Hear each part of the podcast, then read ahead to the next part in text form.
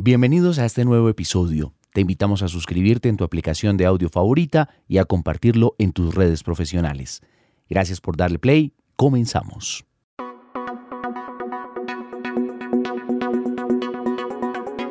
La inteligencia artificial y la computación cuántica son dos de las tecnologías más prometedoras de la actualidad. La IA ha demostrado su capacidad para automatizar tareas, aprender de los datos y tomar decisiones complejas. Por su parte, la computación cuántica tiene el potencial de resolver problemas que son imposibles de abordar con los ordenadores clásicos. La combinación de estas dos tecnologías tiene el potencial de revolucionar los negocios. La inteligencia artificial, por ejemplo, puede ayudar a los ordenadores cuánticos a aprender y adaptarse a nuevas situaciones, mientras que la computación de próxima generación puede proporcionar a la IA el poder de procesar grandes cantidades de datos y tomar decisiones de forma más rápida y precisa. Con este panorama, ¿cuáles podrían ser las aplicaciones empresariales de la IA y de la computación cuántica? En las finanzas, la computación cuántica puede utilizarse para desarrollar nuevos modelos de riesgo, optimizar las carteras de inversión y detectar fraudes. En la salud puede utilizarse para desarrollar nuevos medicamentos y tratamientos, diagnosticar enfermedades con mayor precisión y personalizar el cuidado de la salud. En la logística, la computación cuántica puede utilizarse para optimizar las cadenas de suministro y reducir los costes de transporte, así como mejorar la eficiencia de los almacenes. En la industria, la computación cuántica puede utilizarse para diseñar nuevos materiales y productos, optimizar los procesos de fabricación y reducir los residuos. Y en la ciberseguridad, la computación cuántica puede utilizarse para desarrollar nuevos algoritmos de cifrado y detección del malware.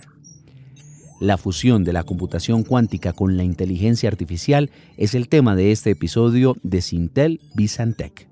Bienvenidos. Los negocios comienzan cuando conectamos. En el diálogo fluyen las ideas que son la fuente de toda innovación. Y cuando la decisión está tomada, tu liderazgo fija una dirección para tu equipo, una visión la experiencia y las voces que inspiran la transformación digital. Aquí comienza Sintel Business Tech, el podcast de negocios y tecnología, con las innovaciones y tendencias para los líderes empresariales de América Latina. Una presentación de Sintel, experiencia para una sociedad digital. Episodio 20. IA y computación cuántica. ¿Cómo serán los negocios con esta fusión? Con Gary Cooper, Jeroen van der Most y Narciso Lema. Conduce María Cristina Montoya. En la primera parte de este episodio me acompaña Gary Coopers, gerente senior de Sintel. Gary, bienvenido. Muchas gracias María Cristina, un placer estar aquí de nuevo. Un gran abrazo. Gary, ha sido tal el avance de la inteligencia artificial durante este año que incluso se habla de su integración con la computación cuántica. ¿Cómo serán los nuevos caminos que tomará la inteligencia artificial con la evolución que ha mostrado? Bueno, así es, María Cristina, la integración de la inteligencia artificial con la computación cuántica, pues eh, definitivamente es una de las tendencias más disruptivas que hay en la actualidad y que está evolucionando rápidamente bueno, aunque se encuentra en sus primeras etapas. Eh, pero bueno, hablando de la, inteligencia artificial, realmente en los últimos años hemos visto una amplia gama de avances, incluyendo el reconocimiento de, imágenes, reconocimiento de voz, la traducción automática, la generación de, imágenes, de voz, la generación de, texto, cómo las máquinas eh, han ido aprendiendo progresivamente, por ejemplo, a jugar juegos clásicos y videojuegos, el control robótico, bueno, muchas cosas más. ¿Qué, veo yo particularmente hacia adelante, María Cristina? Bueno, en primer lugar, eh, yo creo que la inteligencia artificial, y lo estamos viendo hoy, pero cada vez más permitirá abordar problemas em, complejos, más desafiantes. Inclusive, pues hablando también con el uso de, estos algoritmos, algoritmos cuánticos que vienen pues la inteligencia artificial ofrecerá la capacidad de procesar grandes cantidades de datos en un tiempo mucho menor. Entonces, en el corto plazo seguirá aumentando significativamente ese rendimiento computacional y la forma como eh, implementamos muchas de las aplicaciones de inteligencia artificial. Un segundo aspecto eh, en, lo, que lo nuevo es orientado hacia, hacia el dato. Una de las grandes limitaciones de todo lo que hemos visto en inteligencia artificial es que se requiere una gran cantidad de datos de entrada, de datos registrados. Así que una de las grandes cosas que creo que va a suceder en el futuro cercano es que los nuevos avances de la inteligencia artificial permitirán trabajar con menos datos. Se fortalecerá más el aprendizaje transferido, el aprendizaje no, supervisado por refuerzo, pues eh, digamos que los robots podrán aprender más rápido por haber aprendido otras cosas en el pasado. Y esto en general se va, se va a ir masificando progresivamente. Ah, también a nivel de, robótica, vamos a ver más frecuentemente a los robots dominando una amplia eh, gama de, habilidades, skills y realizando cualquier tarea eh, intelectual eh, igual o más rápido de lo que haría un humano. La inteligencia aumentada creo que será masificada mucho más en el mundo, así que en los próximos años veremos en la mayoría de las aplicaciones de IA cómo los humanos y los robots se complementan unos a otros otro aspecto de hacia, hacia adelante, basado fundamentalmente en el fuerte incremento de la cantidad de nuevos chips diseñados específicamente para inteligencia artificial y esa tendencia consistente, no sostenible hacia usar más supercomputadoras. Creo que en el corto plazo vamos a tener mil veces más cálculos que las redes neuronales con, con los chips actuales es que va a haber un descubrimiento acelerado de nuevas cosas. Por ejemplo, María Cristina, en sectores como la industria farmacéutica y la fabricación de, de materiales, la inteligencia artificial podrá simular, analizar mucho más potentemente moléculas, partículas y materiales con una mayor precisión. Eh, esto llevará, digamos, al descubrimiento mucho más mediático de medicamentos y materiales innovadores, por, por, hablar de algún sector en particular. Y finalmente, eh, creo que habrá una gran explosión en la manera como se van a tomar las decisiones basadas en inteligencia artificial. Eh, vemos que hoy la inteligencia artificial puede explorar múltiples soluciones, hacer tareas súper complicadas que para el humano antes era imposible de pensar. Eh, se podrá optimizar los procesos empresariales y logísticos, de hecho lo está haciendo hoy. Entonces, de manera que el tema de toma de decisiones organizacional será una, será una gran revolución comparado con lo que estamos viendo hoy. Así es, Gary, y es que en esa integración también se supone, como tú lo decías, una revolución del conocimiento, de los lugares de trabajo y las asignaciones. ¿Cómo asumir ese nuevo peldaño de la transformación digital? Asumir, María Cristina, el avance acelerado de la inteligencia artificial implica, a mi manera de ver, un enfoque quizás holístico que abarque desde la formación de los empleados hasta la gestión estratégica de la, de la inteligencia artificial. Sin embargo, cuando digamos, nos fijamos en ese nivel macro, tendamos que ese nivel como la economía digital o esa gran organización, la empresa, el impacto seguramente es muy diferente que cuando se considera el cómo asumirlo a nivel personal, a nivel profesional.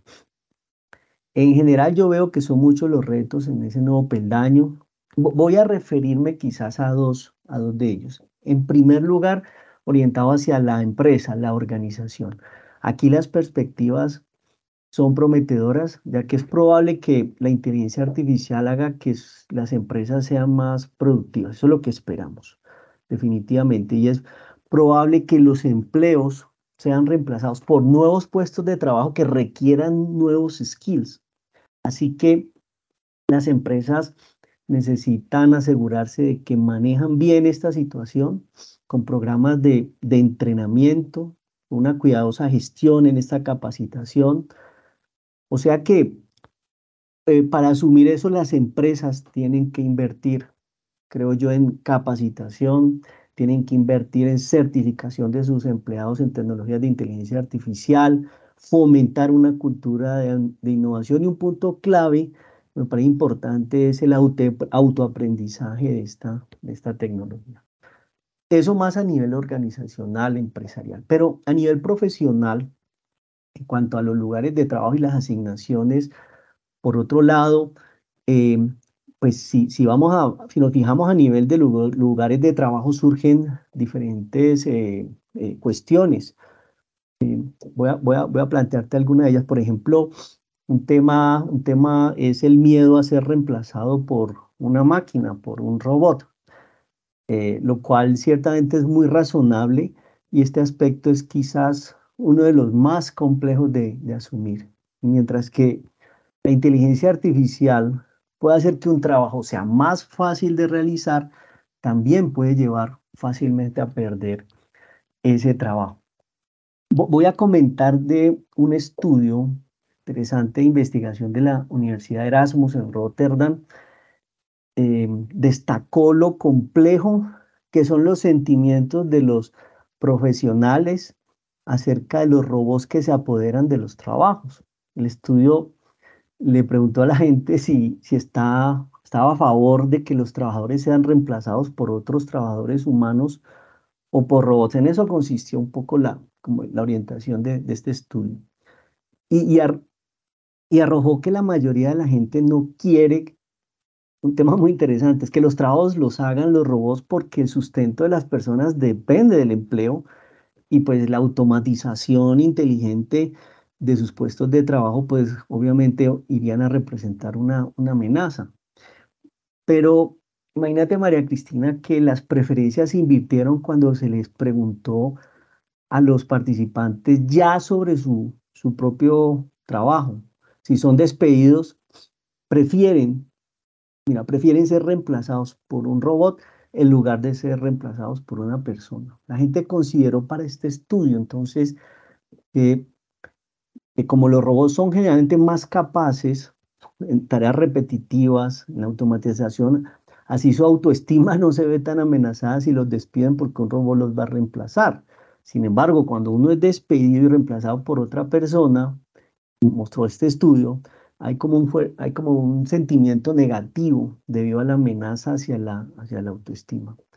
¿Y por qué te comento este estudio en particular? Y seguramente habrán algunos otros, María Cristina, es este por nombrar alguno, porque para los lugares de trabajo, cómo asumir esta nueva realidad generada por la inteligencia artificial no es tan sencillo, no será tan sencillo de resolver.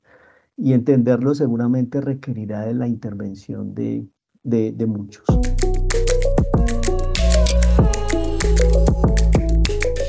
Te contamos que estuvimos en el marco de Andicon 2023 hablando justamente con Jeroen van der Most, que es un artista plástico en los Países Bajos, quien ahora integra la inteligencia artificial en la producción de sus obras y de todas estas instalaciones. Jeroen presentó su visión de la tecnología en el Congreso y nos concedió esta entrevista. ¿Quién es Jeroen van der Most? Bien, estoy muy feliz de estar acá, muy complacido de esta invitación, para mí es un gran placer y bueno, pues Jeroen van der Most es un artista que trabaja sobre todo con la inteligencia artificial. Bien, y específicamente exploro los recursos tecnológicos de maneras no tan convencionales. Sobre todo trato de explorar los encuentros más novedosos entre la inteligencia artificial, cómo interactuamos con ellas como humanos y cómo podemos, por ejemplo, acercarnos más a la naturaleza. Un ejemplo clave de esto es un proyecto que se llama Let Us Learn from Nature que hice con un colega, doctor Peter Van der Baden, que hace parte de el, la área de medios y tecnología de una universidad. Este proyecto entonces usa y aprovecha la inteligencia artificial y es capaz de redactar texto. Entonces lo que hacemos es redactar cartas, cartas como si fuera la naturaleza, escribiéndole a líderes globales alrededor del mundo y se las enviamos. Esto es solamente un ejemplo de los proyectos en los que me enfoco como artista y es buscar realmente estos nuevos usos y usos positivos que le podemos dar a la inteligencia artificial. Y como artista, ¿cómo crees eh, que la inteligencia artificial ha impactado a la sociedad? Bien, esa es una pregunta muy interesante. De hecho, creo que es una de las grandes preguntas que todos nos hacemos y es cómo la inteligencia artificial afecta a nuestra sociedad. Creo que por un lado le impacta de manera positiva y por otro, pues hay un impacto de manera negativa. Y sobre todo en la área de inteligencia artificial creativa, que es en la que yo me enfoco, creo que hay una inteligencia artificial negativa. Es aquella que es usada de una manera realmente sin un componente humano integrado. Por ejemplo, una imagen que crea la IA que es plana, aburrida, realmente muy sencilla versus un buen uso de esa inteligencia artificial, en donde se integra el talento y la pasión humana por crear cosas. Eso es lo que realmente compone una buena obra de arte. Y en cuanto a contemplar, digamos, un futuro positivo o negativo de la IA, yo creo que esto no es algo dado y tampoco lo debemos dar por sentado, es algo por lo que debemos luchar. Es decir, esto no ocurrirá automáticamente. Debemos realmente impulsar nuestros esfuerzos para tener una experimentación artística con esta herramienta de la inteligencia artificial y por lo tanto debemos crear diálogos, diálogos que analicen cómo podemos tener unos buenos y usos mucho más creativos de la IA. Muy bien, teníamos a Jeroen van der Moos, un artista que está rompiendo la barrera de la inteligencia artificial, la computación cuántica y NFT, quien estuvo aquí en Sintel Bizantec. Muchas gracias por estar con nosotros. Thank you very much. Thank you very much.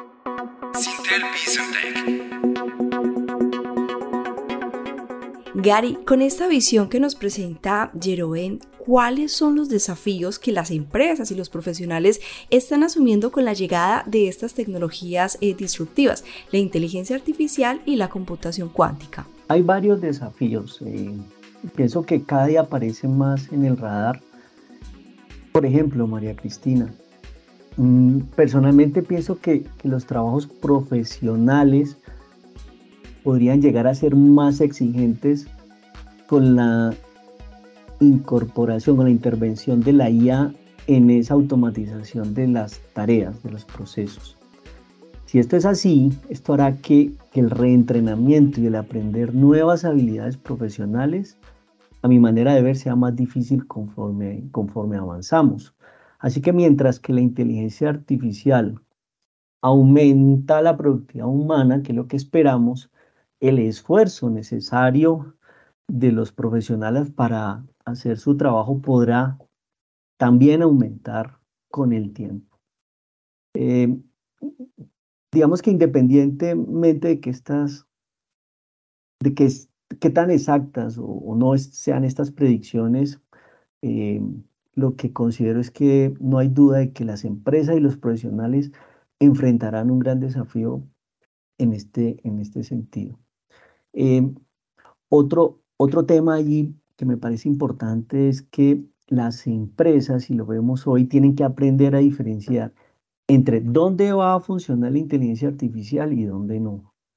Pero aún más, el pasar de la inteligencia artificial, que es otro gran desafío, como iniciativa puntual a escalarla en la organización. Y eso, eso implica Dicho de otra manera, convertir la inteligencia artificial en una parte integral de todas las áreas de una empresa como parte de su quehacer diario. Em, otro aspecto allí importante es el, sesgo algorítmico, seguir trabajando fuertemente en corregir el sesgo inapropiado de la data que se usa pues, en la inteligencia artificial para garantizar un resultado mucho más, mucho más equitativo. Em, estoy convencido, María Cristina, que aquellos que puedan abrazar la inteligencia artificial, aquellos que puedan gestionar sus implicaciones de, de manera más efectiva, pues estarán mucho mejor capacitados y posicionados para tener pues, el éxito en la economía digital.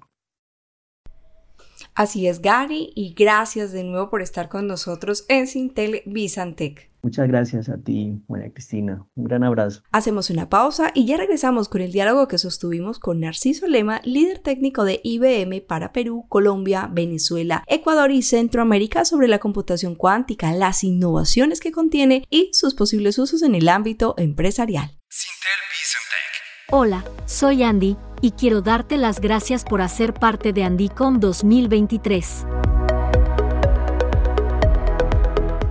Fueron tres días en los que compartimos conocimiento y creamos valiosas relaciones de negocios, que fortalecen el ecosistema empresarial, tecnológico e innovador de América Latina.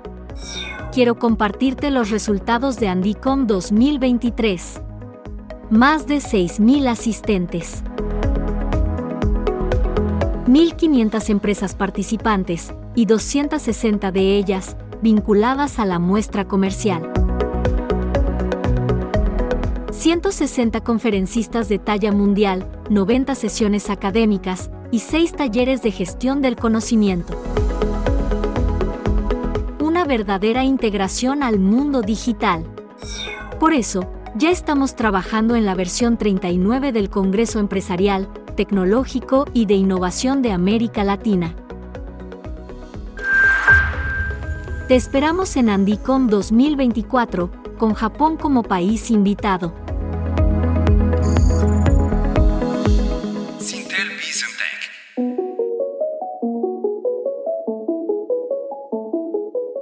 Vamos a escuchar el diálogo que tuvimos durante Andicom 2023 con Narciso Lema, líder técnico de IBM para Perú, Colombia, Venezuela, Ecuador y Centroamérica. Narciso es uno de los líderes tech latinoamericanos que más conoce del desarrollo de la computación cuántica. Fue uno de los keynote speakers de Andicom y pasó por la mesa del podcast de Sintel Visantech. Mira, la computación cuántica es el nuevo paradigma que tenemos que implementar nosotros finalmente para seguir creciendo como desarrollo tecnológico en general. Eh, la computación cuántica no es algo que ha explotado o ha aparecido en los últimos años. Se viene investigando desde hace muchos años, porque de hecho hay problemas que no podemos resolver con la computación clásica. Por ejemplo, no sé, eh, problemas de cambios climáticos, eh, identificación o creación de nuevas moléculas. Y ya se sabía que existían algoritmos que necesitaban la posibilidad de estos nuevos paradigmas para poder finalmente resolverlos. Lo que ha pasado es que en los últimos años había una explosión tecnológica eh, liderada por IBM eh, y hoy día ya tenemos tecnología en el cual ya podemos empezar a implementar estos algoritmos cuánticos y comenzar a ver resultados. De verdad que es sorprendente todo lo que hoy día estamos logrando con la computación cuántica. Maravilloso. Y hablemos entonces también de por qué para, para IBM era importante o es importante desarrollar la computación cuántica. Y es porque estamos llegando a los límites físicos de lo que la tecnología, la computación cuántica, eh, la, perdón, la computación clásica tiene. Eh, claramente nosotros tenemos ya procesadores de 2 nanómetros, se habla que para el 2030 se va a tener procesadores de menos de un nanómetro pero claramente hay límites físicos. Imagínate algo tan pequeño, ¿no? Entonces, y con todo el desarrollo de la inteligencia artificial, el consumo de procesadores, entrenamiento y demás, eh, claramente hay límites. Entonces ya hace algunos años IBM con ese enfoque comenzó a tener un equipo de desarrollo enfocado en este nuevo paradigma. Cambiar del bit todo lo que es finalmente la computación clásica, matemática, lo que es Turing 01, a este esquema de qubit, aprovechándose de las propiedades que tiene la mecánica cuántica, en el cual no solamente hay un 0 y un 1, sino que puede ser los dos valores a la vez. Entonces, con ese tipo de paradigma, eh, la capacidad o potencia de computación que tenemos es exponencial. Por eso nosotros decidimos trabajar eh, enfocarnos en el desarrollo de Quantum dentro de nuestra área de investigación y, desarrollo, eh, claramente eh, como parte de lo que nosotros hemos venido haciendo en la historia. En la historia IBM ha venido aportando con diferentes desarrollos que han venido entregando tantos cambios tecnológicos, la inteligencia artificial, por ejemplo, no sé si se acuerdan en los 90 con todos los avances que tenemos, driveados por IBM, eh, por eso elegimos Quantum. Creemos que es el camino que hoy día la computación necesita seguir y vamos a lograr cosas gigantes. Eh, por ejemplo, no sé, como decíamos, eh, para obtener un nuevo material, el humano en realidad hace mucho prueba-error. El proceso, por ejemplo, de sacar grafeno, ¿no? Se saca a partir de cobre, hay proceso en el cual lo dejan suspendido en el aire y se obtiene a partir de las, los quiebres del, cobre. Eh, antes se sacaba con cinta adhesiva del cobre, para que tengas una idea. eh, es muy difícil producir nuevos materiales. Con este tipo de computadoras vamos a poder modelar nuevos materiales y finalmente tener la forma de cómo producirlos. Entonces, por eso estamos metidos en este, en este camino, ¿no? Narciso, ¿qué puede hacer un computador cuántico? A ver, un computador cuántico tiene una capacidad de poder calcular estos valores, como te digo, 0 y 1 y a la vez. Mientras más qubits tengamos, tenemos la capacidad de poder tener una capacidad de cómputo gigantesca. Imagínate, para que tú tengas una idea, ya, aproximadamente para poder calcular, acá estamos en Colombia, el café, la cafeína, para poder calcular un estado de la, del café, un estado energético de la cafeína, de la molécula de la cafeína, se necesita 10 a la 48 dígitos en la computación clásica. ¿De acuerdo? La computadora más rápida que tiene el humano solo tiene 10 a la 16. Por eso no podemos producir café como quisiéramos. Tenemos que, ¿cómo hacer? Con personas que van probando el café, van viendo dónde es, las condiciones climáticas, el agua y demás. No podemos producir café con unas condiciones bien particulares. Entonces, la computadora cuántica, tan solo con muchos menos qubits, alrededor de 160 qubits, podría calcular la composición molecular de la cafeína para que tengas una idea. Nos agiliza entonces el proceso, Exactamente. lo optimiza. Va a optimizar, nos va a permitir poder modelar a la naturaleza. Ese es uno de los frentes el cual hoy día tenemos en la computación cuántica que permite modelar la naturaleza. Otro puede identificar, ayudarnos a identificar nuevos materiales. Nos puede permitir finalmente optimizar escenarios en los cuales no teníamos todas las variables y hoy día con una mayor capacidad vamos a poder optimizar esos escenarios. De hecho, hay unos, un rubro de computación cuántica que está reemplazando algoritmos como el de Monte Carlo para optimización. Y de hecho ya hay bancos que han dado evidencias de que con pequeñas máquinas, proyectando la capacidad que tienen, ya comienzan a haber evidencias de que en el futuro van a tener mejoras con la computación cuántica. Frente al tema de ciberseguridad, ¿qué cambios plantea cuando llega la computación cuántica? Ese reto también que tienen las empresas y todas las organizaciones. A ver, te cuento un poco esto. La, computación cuántica, eh, si bien ya tiene muchos años, los algoritmos están apareciendo constantemente. Y hace no más de unos 10, 15 años, eh, un profesor del de MIT, eh, profesor Shore, ¿ya? Eh, propuso un algoritmo, de hecho no, era para otro motivo, pero este algoritmo finalmente se extrapoló y se vio que podía finalmente quebrar el esquema de seguridad que tenemos con la criptografía. Entonces el algoritmo de Shor lo que finalmente se ve es que es una amenaza a la criptografía actual, ¿no? en nuestros modelos de llaves que tenemos. Entonces la computación cuántica claramente está en desarrollo y vamos a encontrar este tipo de escenarios. Entonces, la computación cuántica, al presentarnos estos esquemas en los cuales podría amenazar, tenemos que trabajar en poder prepararnos para vivir ¿no? sin estos peligros que pudiera dar.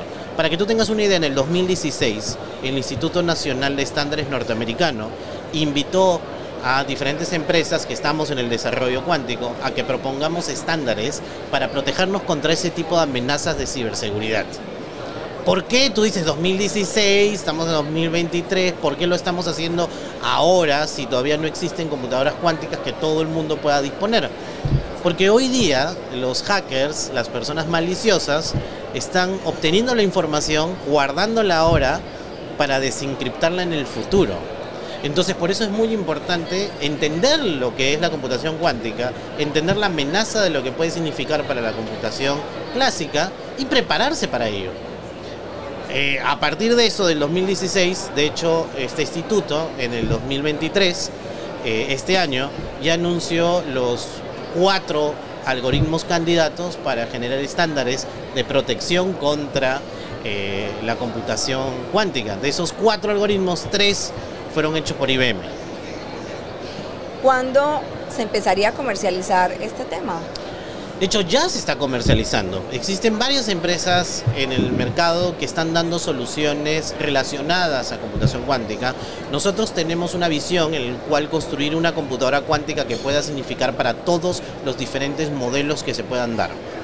Nosotros a partir del 2019 disponibilizamos nuestro framework Qiskit, que es un framework de desarrollo en el cual tú ya puedes programar en Quantum. Y de hecho hoy día tenemos en nuestra plataforma, nuestra nube, la capacidad de poder ejecutar algoritmos cuánticos en servidores pequeños de 5 o 7 qubits para que ya comiencen las personas a familiarizarse con esta forma de programación, porque claramente hay cambios de paradigmas. No se programa como la computación clásica, se programa de otra manera, las puertas lógicas y este tipo de cosas eh, finalmente se hacen de otra manera. Entonces, ya existe. Y si tú quisieras más qubits, tú tienes la oportunidad de adquirir como un, cualquier servicio en la nube eh, más capacidad de qubits para poder desarrollar y ejecutar tus, tus programas en estos servidores cuánticos. Narciso, gracias. Ya para finalizar, hablemos de Andycom como punto de encuentro también con todas estas eh, soluciones alternativas, pero también en ese intercambio. Mira, la verdad, primero, espectacular. Me parece increíble que Colombia tenga un evento tan importante como, como Andycom.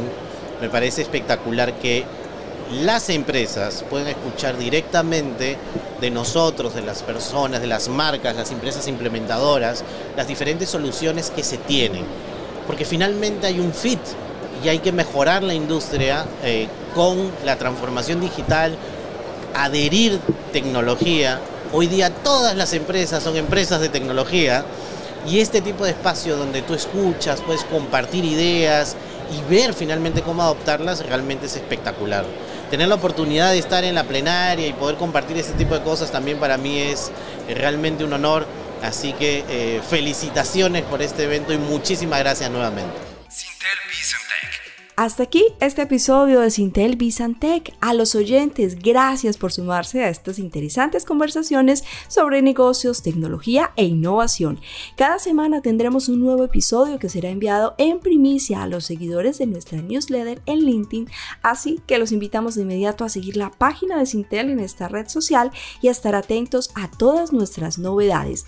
Gracias por escucharnos. Hasta la próxima. Sintel Vicentec es una producción de DJPs para Sintel.